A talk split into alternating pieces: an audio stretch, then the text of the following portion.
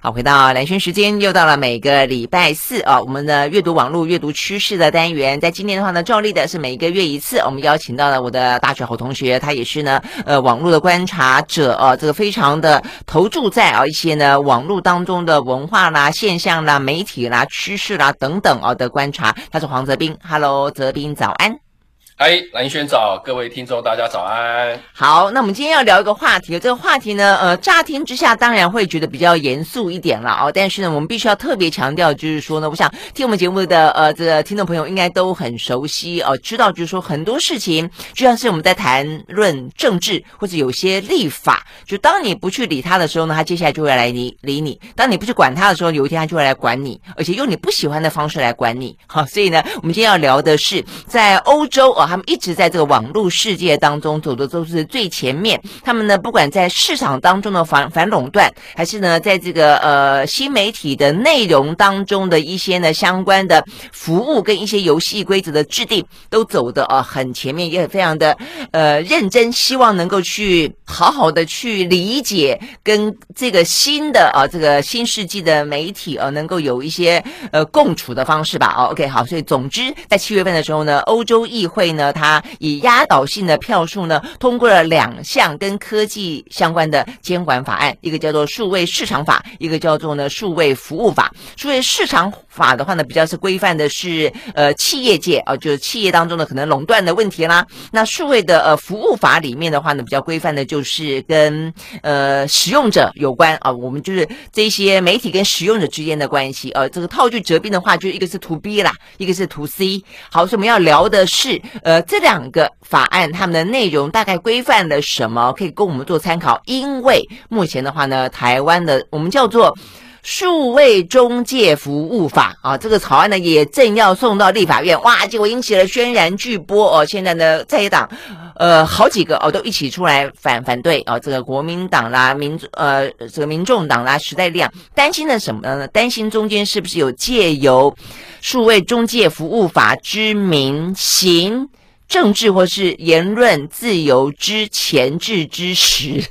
OK，好，我们这段呃开场还做的蛮长的哈，好，但是呢背景介绍一定要啊，好，所以呢我们就要请泽斌来跟我们聊，因为泽斌对这个方面啊也是不断的不断的呢呃这个烧脑的在研究当中啦哦，好，所以我们要先讲你研究的欧洲这两个法法律的内容，对，对不对？那。那这个七月呃七月六号，当然欧盟呃欧洲议会通过这两个法案哈、哦，那个呃数位服务法跟数位市场法，那这个为什么全球都很关注？包括连美国，它其实不只是台湾，其实在某种程度上也在模仿，或者是甚至你可以说是在借用他们他们这两个法案的精神。连美国，它其实也准备跟跟进呃定。类似的法案哦，那欧盟当然，它我们都知道说，它对于人权还有对于呃隐私是比较重视的哦，所以他们就率先就推了这两个法案。那兰萱有提到，就是说这两个法案怎么分呢？就是大以大家比较容易理解的解释的话，就是数位市场法它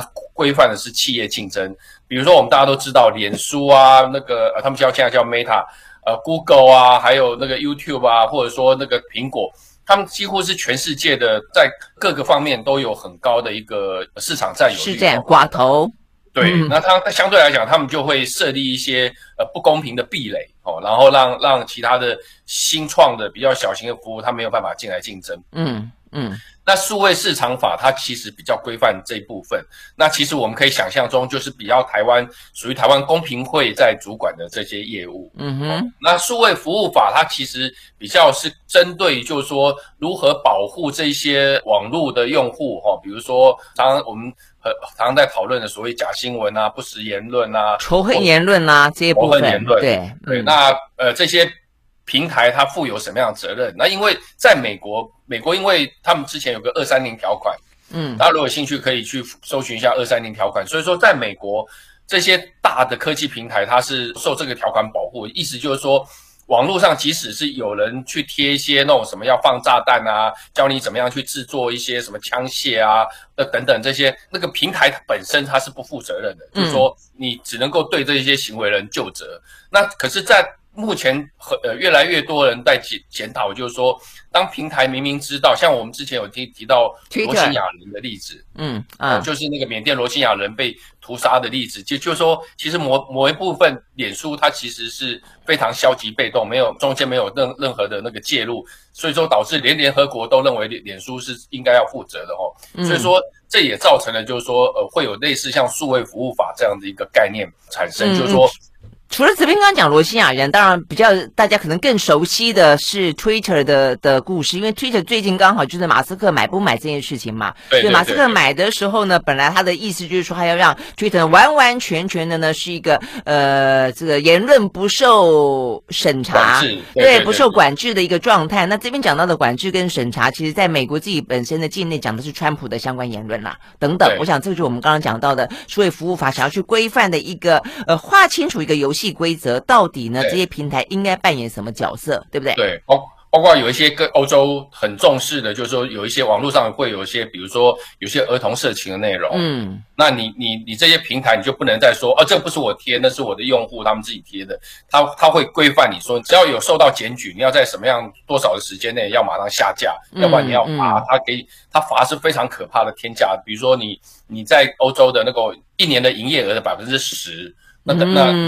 那哦，那真的很高哎，嗯，对，这样的法法。那所以说，欧盟的这这两个法案出来之后，当然中间也受到很多，比如说呃，脸书啊、跟苹果啊，还有 Google 的反对。不过经过这样一阵拉扯，大概经过的大概一两年的时间的立法过程，嗯嗯、最近当然就是已经呃尘埃落定，呃，就是法案通过。现在就只要欧盟各国的审查同意，不过几乎呃审查同意的那个呃几率非常的高，那有可能在明年初就会实施。嗯嗯，OK 好，但是我觉得这件事情就是说蛮蛮特别的，也蛮重要的地方在于说欧盟通过是一个呃蛮具有意义的指标，但接下来的话呢，各自的国家会不会去复制，然后呢同样立一个类似的法，却是一个蛮大的问号。像台湾目前正打算要去去立，那台湾有这样那个声音，认为也应该规范。但对美国来说，就变说，因为事实上美国是最大的这一些所谓的跨国的平台的供应商，某个程度也是这个样子。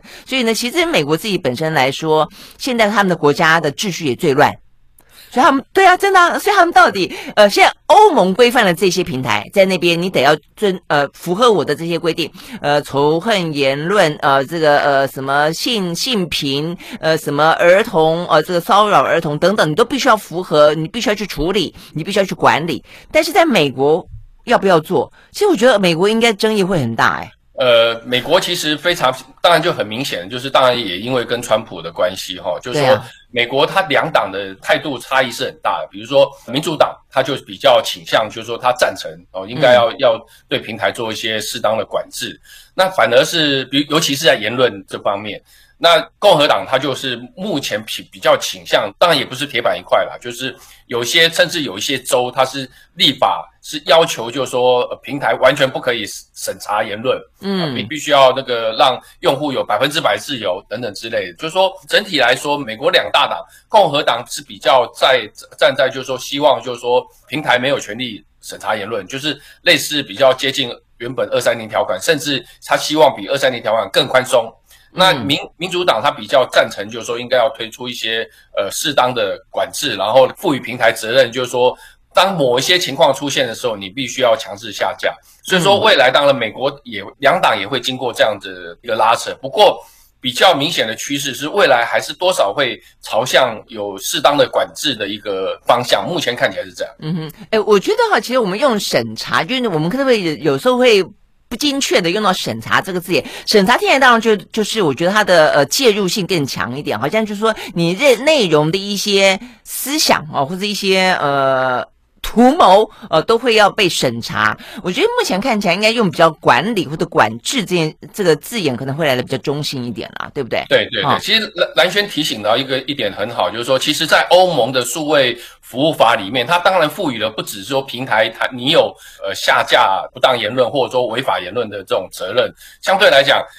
呃，他也赋予消费者一个一个权利，就是说，当你的对不对？对对对，当你的文文章被被封了，或者说被删了，可是你觉得不合理，呃，你可以提出申诉，而且平台必须要透明公开的告诉你，就是说你的文，像台湾不是现在有对有几个案例啊？对，两边有有时候也会在吵说说，哎，我我这个贴文明明没什么问题，然后然后就就莫名其妙就就被脸脸书删掉，嗯、然后告诉你说，呃，违反什么社群规则。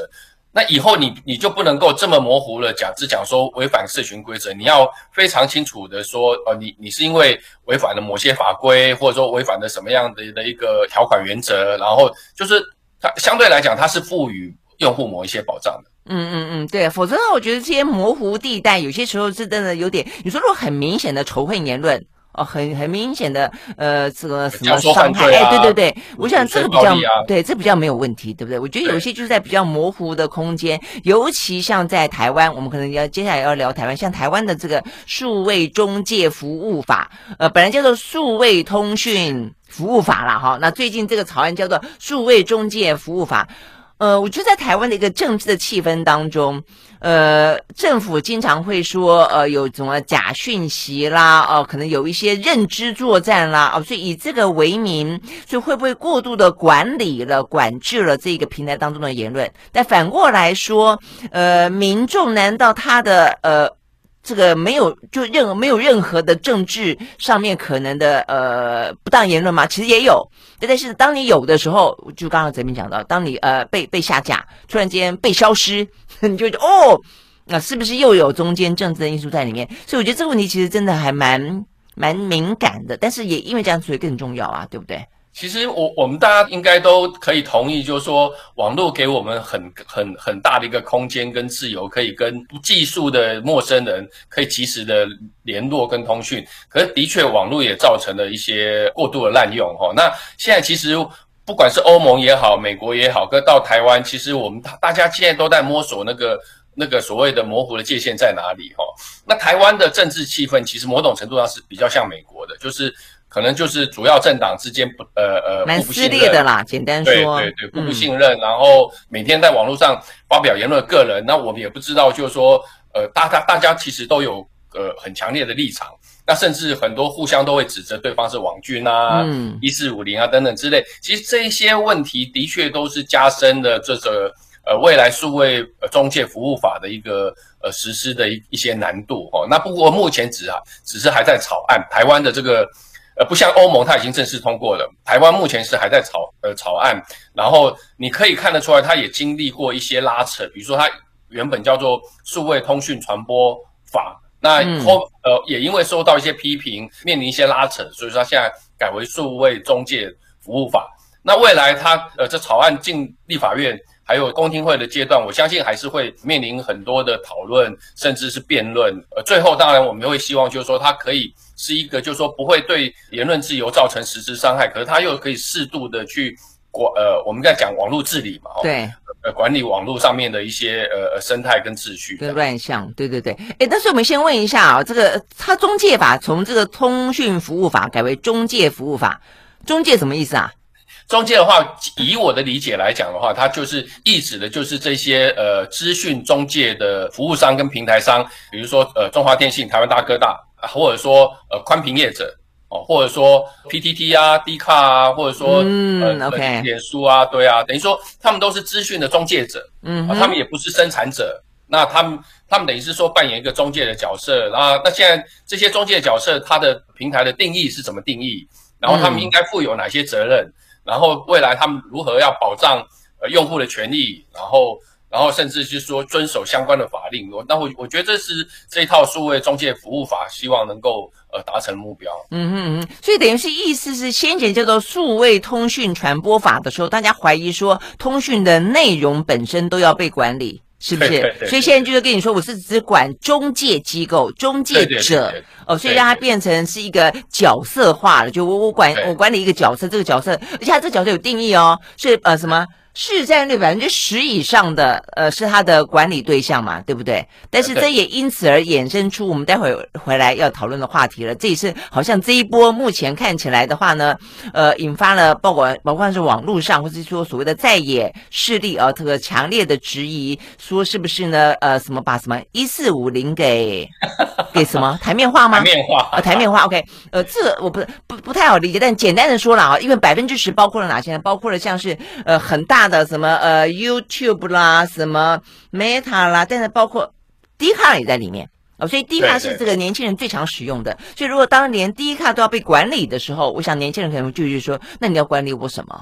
哦，对不对？OK，好，我们休息了就要回来继续聊。所以对台湾来说的话呢，那看起来也是亦步亦趋的啊，想要跟着欧盟，让整个网络世界显得的既自由又开放，但是又健康啊。但是我就某个程度来说，因为欧盟的政府就是刚才这边也特别提到了，他们对于人权的自由的。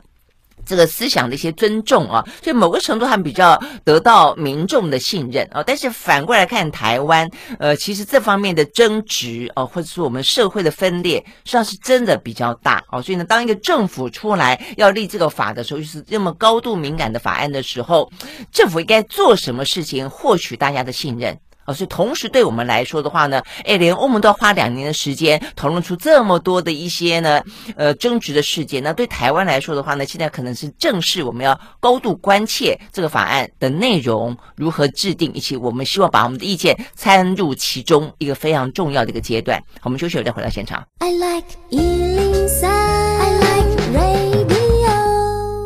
好，回到兰萱时间，继续和呃线上邀请到黄泽斌啊、呃、来谈我们今天的呃这个阅读网络阅读趋势的话题。如果说你觉得说啊，我们这个谈的话题好像有点严肃哈，好，我要跟跟大家先讲，第一个，接下来有很有趣的话题在后面两段啊，所以呢还是很好玩的啊。但是这这个严肃本身真的是意义还蛮大的，它可能会涉及到你跟我呃这个天天在脸书上、在 IG 上，甚至是年轻朋友在 d 抗上面的一些发言言论，跟你期待。你拥有的这个空间环境是怎么样子的被管理？什么事情可以，什么事情不可以？呃，政府的手有没有收的伸得太长了，伸得太深了，还是呢刚好恰如其分？那现在这个法案就是要做这样的规范哦，所以我真真的觉得还蛮重要的。好，但是呢，现在在野党就这就是这两天的事情，呃，显然的呃很还蛮跳脚的。他们现在呢，现在已经呃现在的整个这个法案的进展是这样子。呃，行政院 NCC 他们找了学者令的这个法要送进立法院。现在在野党基于我们刚刚讲到的他们的呃不赞成是要退回的哦，所以这个草案可能连送都送不进来。那如果送进来的话呢，依照立法院的时程，他必须要进行公听会，而要进针对这个法案的内容，甚至他必须要逐条的进行讨论啊。那当然，我觉得这是一个方法，就是你让他进来，那然后大家共同讨论、共同制定。那但是如果一开始就退回，我就不知道这是什么意思了。那难道是立法院要先提出一个对案来之后，然后就是行政部门提一个案子，然后在野部门如果够认真，立法部门够认提出一个对案，共同再进行讨论吗？或者是什么样子的意思？还是他不要立这个法？所以这边你的目前的理解是什么？这个跟整的确跟整个台湾的那个政治生态跟政治气氛围是有关的哈。其实 NCC 两年前一两年前，应该去年初吧。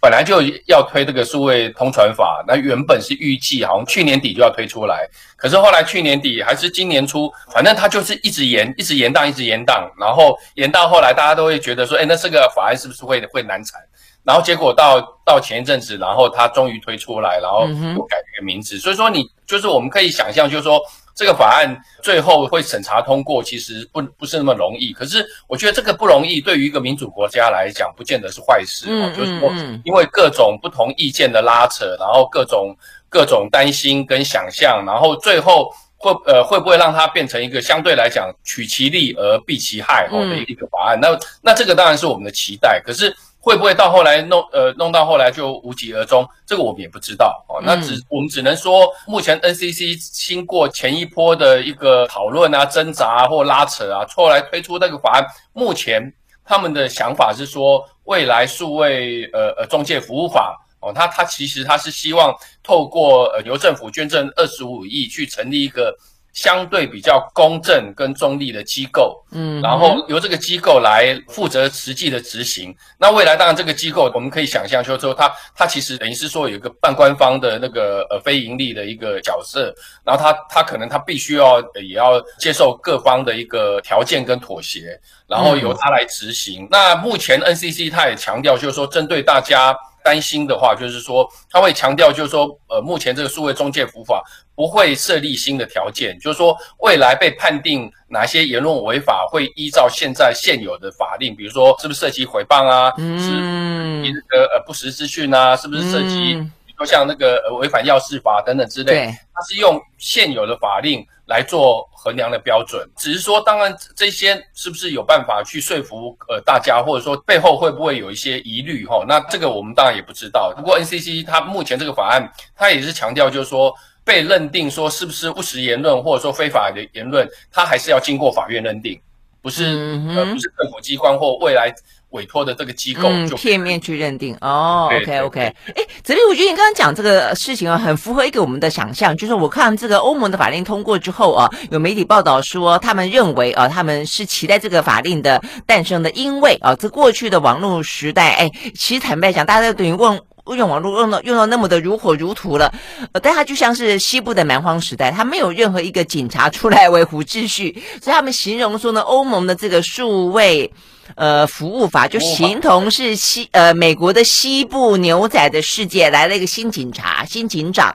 那他的话呢，很可能就是呃会把一些呃原本看起来非常非常混沌的不明的纷乱的，他可能画出一个秩序来。我觉得从这个角度看，就变成说是你现在有的法律。过去未必可以被用在虚拟的世界里面，但现在就是说，我们实体当中的法律在虚拟的世界当中一样的、一样的适用，而且就是用这样的同同套标准挪到这个虚拟世界，并不会因为这个虚拟世界因为虚拟所以来的呃管制更多，就是这个意思嘛啊。所以如果这样的听起来的话，我觉得应该 OK 啊。大家担心什么？对。呃，目前当然会有一些争争议点哈，比如说像呃，虽然说我们刚才也提到说 NCC 目前这个草案，我们还强调它是草案，是是规范，就是说未来网络上哪一些言论，因为是涉及呃跟现实法律抵触，它必须要下架。可是这是由法律呃法院来认定，这一点是我相信我相信是没有问题的。可是因为呃这个法草案里面也有提到说，有些事情它可能因为它有紧急的时效性，比如说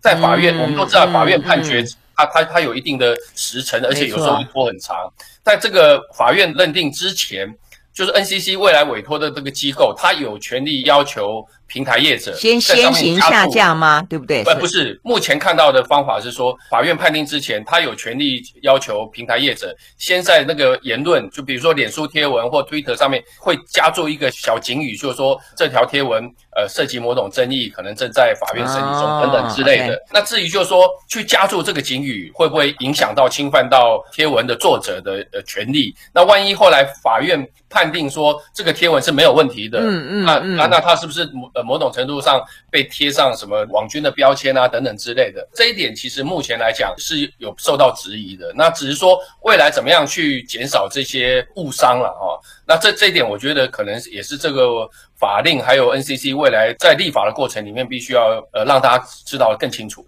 嗯嗯嗯，我觉得这个问题可能会未来会经常发生啊，尤其是说如果他在实体世界世界当中，他是要经过法律的司法程序的话，那么你知道很多司法程序事实上是是很久的。但是呢，在网络上面，他可能每天每天每天这个言论在上面，可能就会不断的呃留在这个上面，或者他甚至在进行中。那所以这个时候，你刚刚讲说贴个标签就已经算是现在是更多是更直接下架的，哦，那所以谁去判定他在呃司法的审判完成之前，他可以先有一个行政上的处理，所以这个行政上的处理范围权限就很大了。我觉得这个问题可能会比较出现在这里。那甚至说他可以不进行假扣押，就有点像是 对不对啊？我觉得这个事情可能会再发生。呃，在你司法审判之前，我让你啊必须先不能够干嘛？那这个事情，它在未来这个法令当中，可不可以被赋予行政机关有这么就未来那个中介机构、管理机构有那么大的权利？当然第一个就是为什么 NCC 认为说应该成立一个民间的中介机构，相对来讲，至少它会减轻某些疑虑，毕竟它不是官方单位。可是当然，呃，反对者也会认为就是说，这个未来也很有可能说，呃，政府机构利用这个程序流程，然后在里面掌控了这个机中介机构。嗯嗯。所以说这些疑虑，其实我刚才强也强调说，民主国家的好处就是说，在这个这些疑虑在立法的过程里面或公听会的过程里面，它需要被一步一步的细腻的讨论，尽量的被排除，然后让这个法案不会去到后来就是白忙一场、无疾而终。草率推出之后，反而是影响到我们的权利，而不是保障我们的权利的。嗯嗯嗯，对啊对啊。那我觉得对政府来说，当然也是啦，就是说你你必须要去体认到说，我觉得政权也不可能是永久性的啦，它终有政党轮替的一天啊。所以呢，如果对于民进党政府来说，他认为说，哎，现在他可能怎么样的做啊，有利于自己的政治呃这个板板块跟权利，但是反过来说，其实未来也很可能是他们想要去觉得最痛苦的来源也，也不也说不定。哎，但是最后我们有一个想要问的，就是说，事实上在我们讨论这个事情当中，因为对欧盟来说，它是区分了一个市场的呃，就是市场法。跟所谓的服务法嘛，啊，那呃，但是对我们来说，我们这个市场法这部分的话呢，呃，还没看到。那呃，这个中间最关键的就是在于这段时间我们一直都关心到，就是说那么多的跨国企业进到了欧盟，进到了台湾，进到了澳洲，在澳洲跟欧盟，他们开始都必须要求这些平台业者要必须付费给他们所使用到的新闻媒体。啊，或者任何个人，你有一些智慧财产的产出，但对台湾来说，一直说要，但是，嗯、呃，它到底要放在哪个法里面呢、如果说这一次的数位中介服务法里面没有的话，那我们有打算要定数位市场法吗？不知道哎。呃，根据我知道哈，这呃，台湾的那个公平会的确也是在研议呃类似的法案，包括就是说跨国的科技公司应不应该呃向媒体付费啊，或者说。呃，有一些保障公平竞争的法案，当然应该啊，为什么不应该呢？对对对，当然，不过就是我们都知道，就是说台湾就是这个立法的过程里面，一方面他要要求哈，要要求 尽量的严整啊，尽量的周延啊，尽量的的。可是我知道公平会开过几次公听会，可是目前呃立法的过程，我是没有特别去追说，呃，他们现在到什么阶段。不过刚才讲呃有讲到，就是说类似比较欧盟的。呃，数位市场法这部分规范，嗯、它目前是比较归在台湾公平会的一个研拟跟立法的角度。嗯，OK OK，所以就有在进行中就是了啦。我觉得对台湾来说的问题，只是在于你你有没有胆子吧？你有没有胆子去跟 Meta 去跟 YouTube 说，哎，我要跟你收费？因为台湾在这些涉及到美国的国际事务上面来说，台湾真的是都还蛮蛮自甘当小弟的。据我知道，的确，Google 啊或脸书，他们这两年非常。努力的在游说啊，是吧？对不对？对对对，做一些政策的，我们讲好听一点，做一些政策的沟通这样。好了，我觉得对产业来说，当然了，这个基于他们的利益，一定会想要游说，想要去沟通。但是我们的政府也不要忘记，你的存在基本上是服务我们的百姓，不是服务别人的商人。OK，我们休息再回来。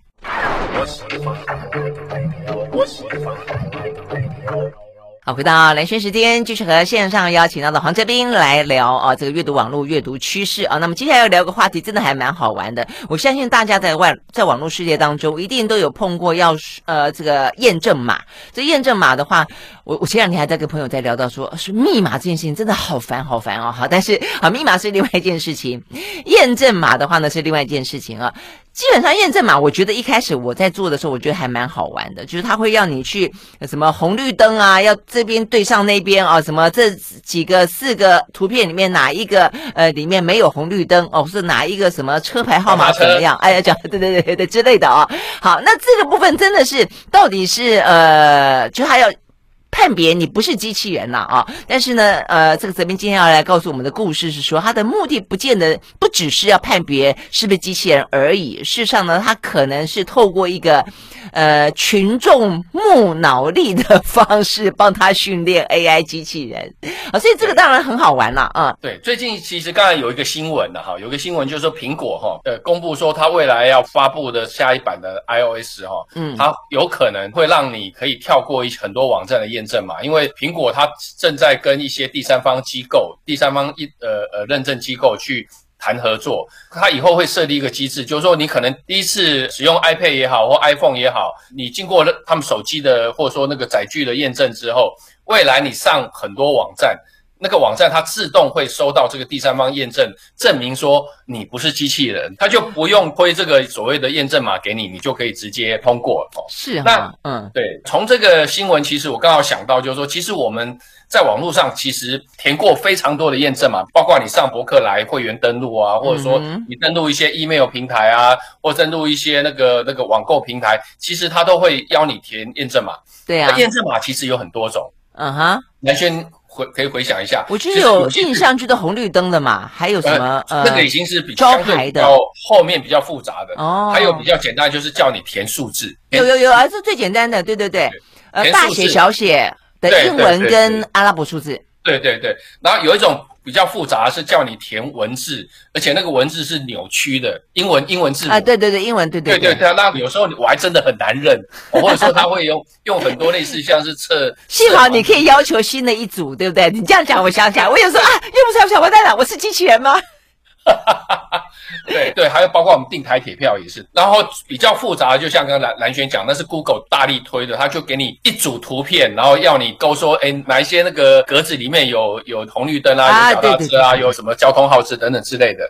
那大大家可能就是每次都觉得说，哦，好烦哦，又来了哦。可是他他大家可能没有想到说，背后其其实是透过这个验证码，其实我们是在帮 Google 在训练 AI 或训练它的那个自动。嗯嗯自动驾驶。这个其实是一个很有趣的故事哦，就我跟我很简单讲，就是说早在大概两千年左右，因为要解决那种所谓机器人登录的问题，对啊，比如说会会有很多机器人大量的去想要呃骇入某一些电子信箱或等等之类，所以说它越来越多网站登录机制会有会有这个验证码，嗯，那发明这个验验证码的这个很聪明的这个工程师，后来就想到就是说，与其我只是让人家输入一串呃英文字或者输入一串数字。我为什么不把它结合起来，让大家在输入这个验证的时候，同时又可以解决某些问题？嗯哼。所以说，它一开始是什么呢？一开始把它结合跟那种呃古书。我们大家知道说，很多那个美国的图书馆，它会扫描很多比较旧的书籍，古老的啊，对，然后把它数位化，或者说《纽约时报》，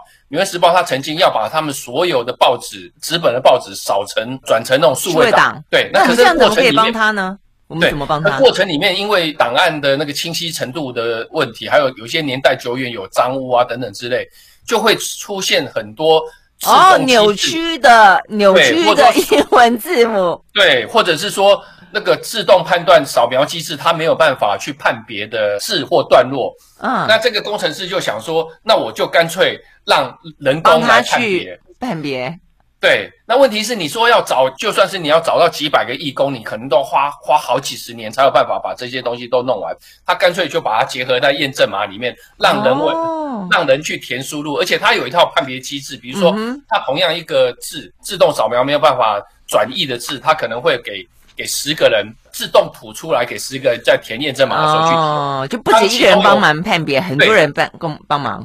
对，那当其中有五个人输入一模一样的答案的时候，他就自动认定，就是说，哦，这这个没有办法判定的字，原来是这个字这个字啊，然后他就吐回去给这个，比如《纽约时报》或吐给这个呃这个古书的数位计划的那个单位，然后让他们可可以透过大量的人，然后来解决这些问题。大量的我们来帮他解决这个问题。有人统计，有人有个统计，有个有趣的数字，全世界的人花在填验证码的时间，嗯，一天。大概就等于五一个人五百年的时间，哇，真的啊？对，意思就是说，如果你要找没有没有这套机制，你是找一个人专门在做这件事情，他还要花五百年的时间帮他去去处理这些辨别是不是机器人或者模糊的古典字。对，所以说验证码这一套机制的话，其实某种程度上等于是说一天就可以达达成一个人五百年的一个功效。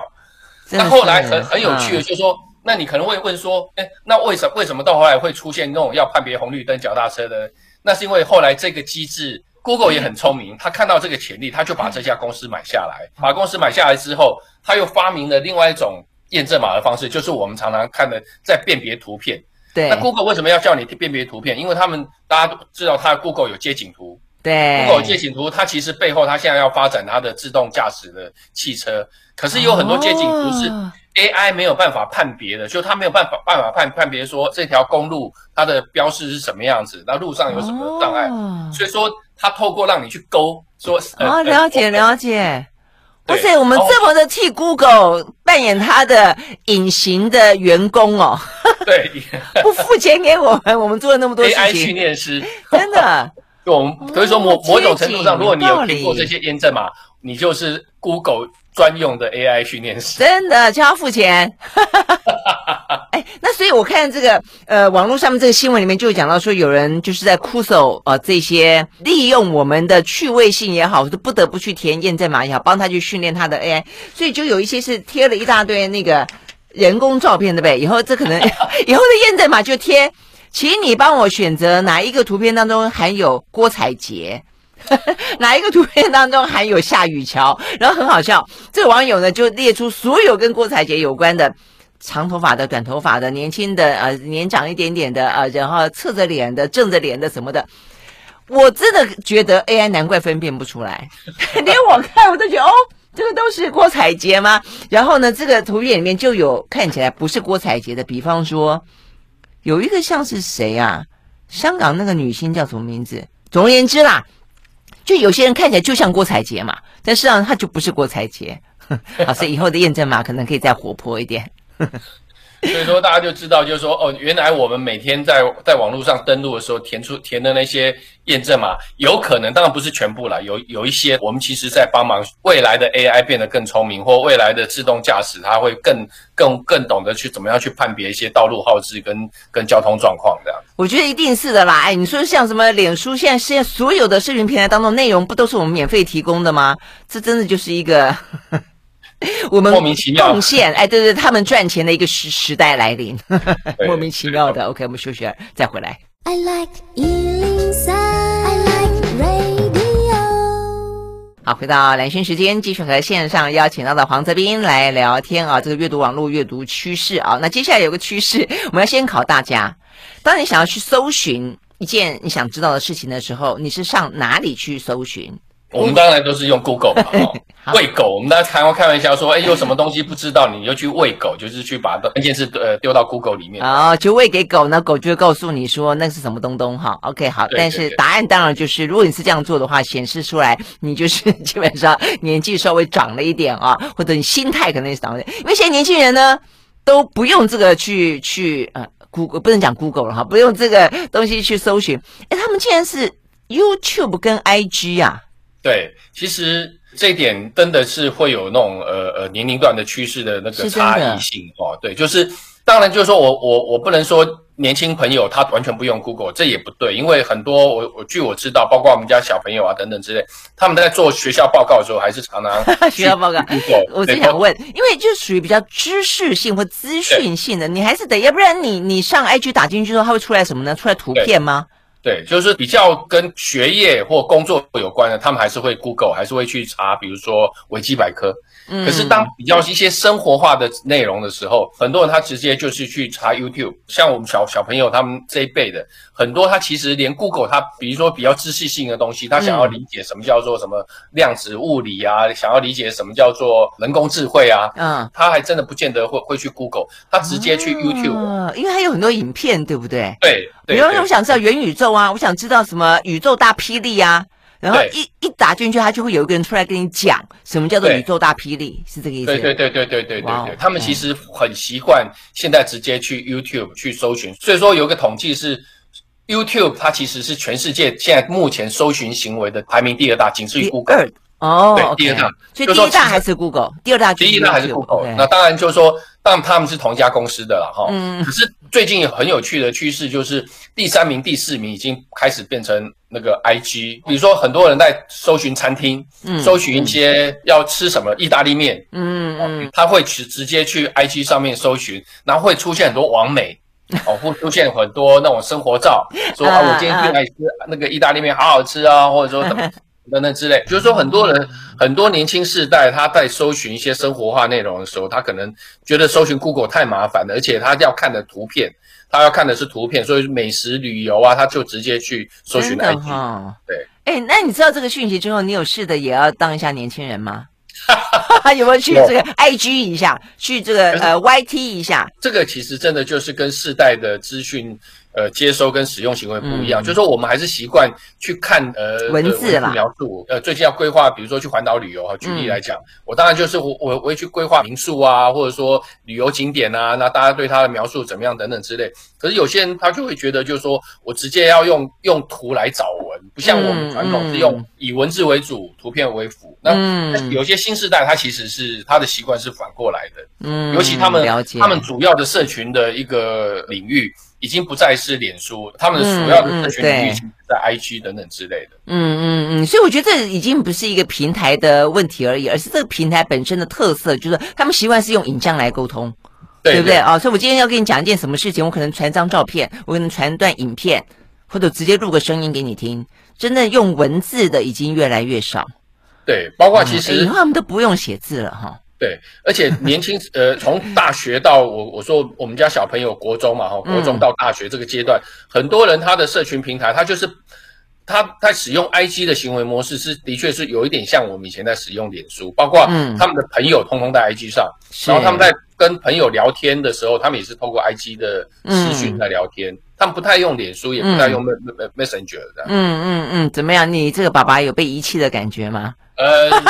我们只能够默默的说，那我们就可不可以加一下 IG？对对对，我这样讲，就我默默的自己也去 YT 一下，慢慢的也去 IG 一下了，看看我们可不可以让自己变得年轻一点。对啊，OK，不要让他们觉得是 LKK 这样。真的是，我跟你讲，LK 这三个字他们也听不太懂了，是不是？OK，好，非常谢谢黄泽斌带来这些蛮有意思的啊，这个不管是严肃的，不管是轻松的，都是啊，我们这个时代当中共同的趋势跟生活。谢谢啦。谢谢，拜拜，小斌，拜拜，拜拜。